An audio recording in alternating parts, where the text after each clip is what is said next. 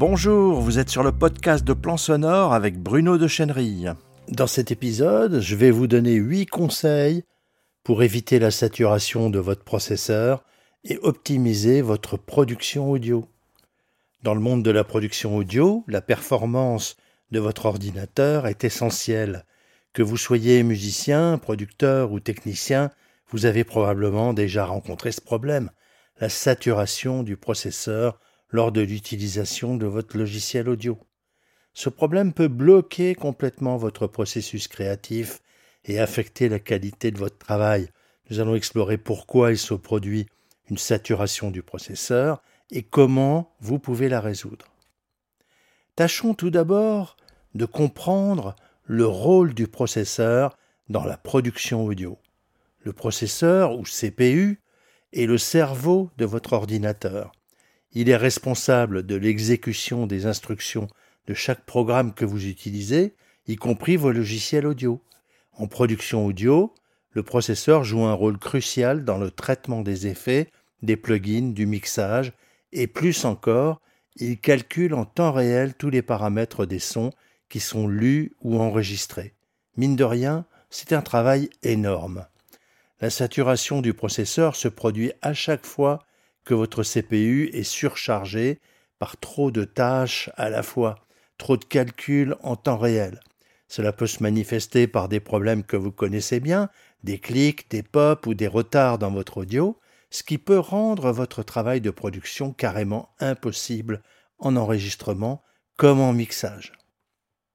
Alors, voyons pourquoi la saturation du processeur se produit dans votre logiciel audio il peut y avoir plusieurs raisons.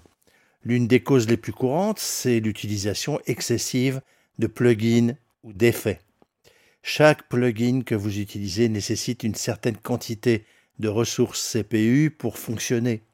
Si vous utilisez trop de plugins à la fois, ou si vous utilisez des plugins particulièrement gourmands en ressources, cela peut surcharger votre processeur. De plus, la configuration de votre ordinateur peut également jouer un rôle. Par exemple, si votre ordinateur a une faible quantité de mémoire RAM ou un processeur plus ancien, il peut avoir du mal à gérer des tâches de production audio complexes. Mais la saturation du processeur peut venir d'autres mauvaises pratiques. Alors comment prévenir et résoudre la saturation du processeur? Elle peut être un défi majeur dans la production audio, mais il existe plusieurs stratégies que vous pouvez utiliser pour prévenir et résoudre le problème. Voici 8 conseils détaillés pour optimiser l'utilisation de votre processeur. Premièrement, gérez correctement vos plugins. Les plugins sont essentiels pour la production audio, mais ils peuvent aussi être gourmands en ressources. Essayez de limiter le nombre de plugins que vous utilisez à la fois. Si vous utilisez un plugin qui est particulièrement gourmand, envisagez de chercher une alternative plus légère. De plus, n'oubliez pas de désactiver ou de supprimer les plugins que vous n'êtes pas en train d'utiliser. Chaque plugin actif consomme une partie de la puissance de votre processeur, même s'il n'est pas utilisé dans votre projet actuel. Deuxièmement, soignez vos prises de son. Avez-vous vraiment besoin de placer sur chaque piste un égaliseur à quatre bandes, un compresseur et une réverbe Certainement pas. Rien que ça, ça peut être la cause de la saturation du processeur dans un projet de 16 pistes ou plus.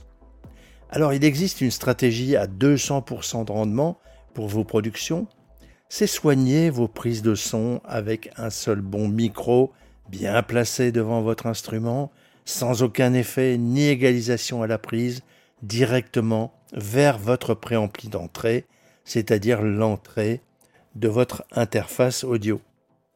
En prenant cette précaution, vous n'aurez quasiment pas besoin de plugin sur votre piste. Donc vous allez réduire drastiquement les risques de saturation du processeur et en plus le son de votre production n'en sera que meilleur. Troisièmement, utilisez les effets de réverbération en send pas en insert. Les effets de réverbération sont sans doute les plus gourmands en ressources CPU. Ils sont souvent la cause de la saturation du processeur.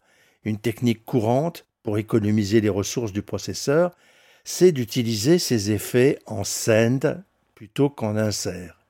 Lorsque vous utilisez un effet en send, vous créez une piste d'effet séparée que vous pouvez utiliser pour plusieurs pistes. Cela signifie que votre processeur n'a besoin de traiter l'effet qu'une seule fois, plutôt que de le traiter séparément pour chaque piste. C'est une technique particulièrement utile pour les effets de réverbération qui sont souvent utilisés sur plusieurs pistes dans un mix. Quatrièmement, réglez vos paramètres de qualité. De nombreux logiciels audio vous permettent de régler les paramètres de qualité. Ils peuvent affecter la quantité de ressources CPU que votre logiciel utilise. Par exemple, des paramètres de qualité plus élevés peuvent produire un son de meilleure qualité, mais ils peuvent aussi surcharger votre processeur. Si vous rencontrez des problèmes de saturation du processeur, essayez de réduire ces paramètres. Vous pouvez également essayer de travailler avec des paramètres de qualité inférieurs pendant la phase de création, puis augmenter la qualité lorsque vous êtes prêt à finaliser votre projet. Les paramètres de qualité dans les logiciels audio se réfèrent généralement à la résolution et à la profondeur de bits de l'audio que vous travaillez. Ces paramètres peuvent avoir un impact significatif sur la consommation de ressources CPU, donc sur une éventuelle saturation du processeur. Alors, ces paramètres de qualité, c'est tout d'abord la résolution audio, qui est souvent mesurée en kHz. Euh, elle détermine la fréquence d'échantillonnage de votre audio. Une résolution plus élevée signifie que l'audio est échantillonné plus fréquemment, ce qui peut produire un son de meilleure qualité. Cependant, une résolution plus élevée nécessite également beaucoup plus de ressources CPU.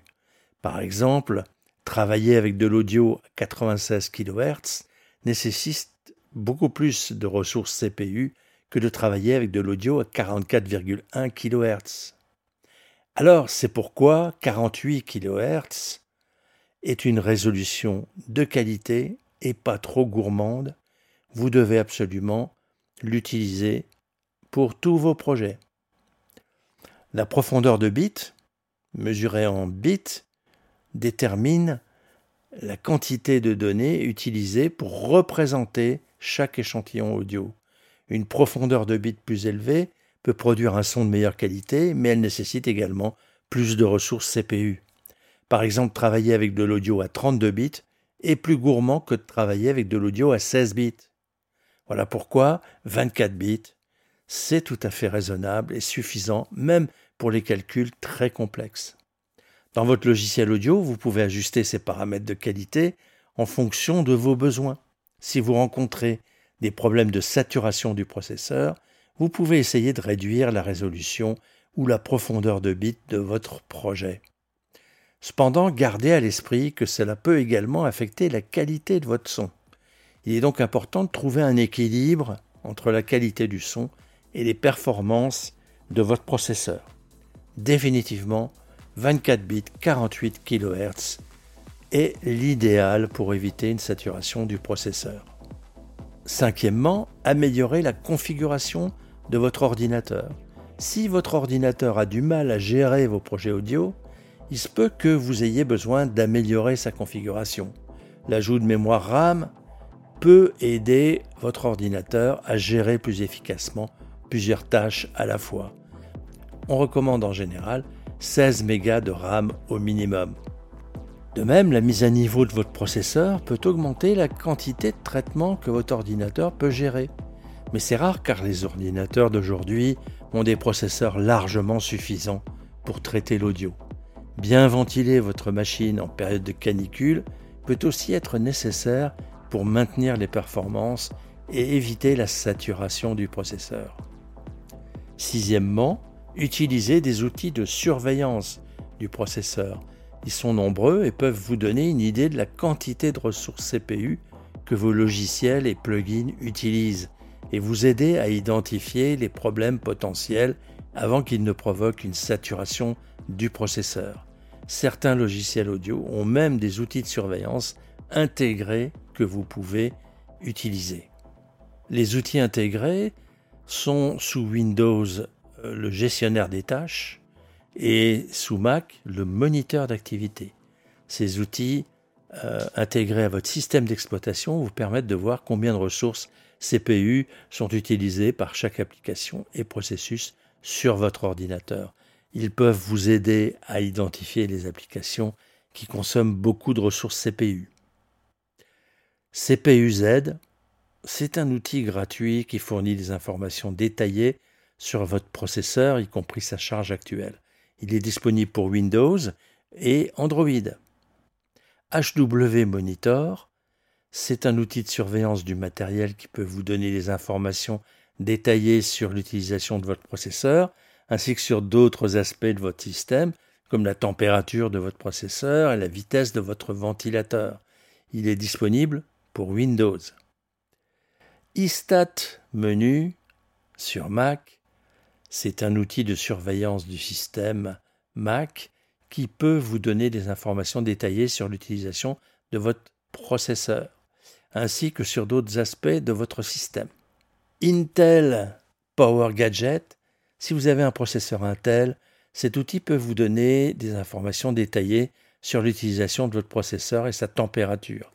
Cependant, gardez à l'esprit que la surveillance constante de votre processeur peut également consommer des ressources.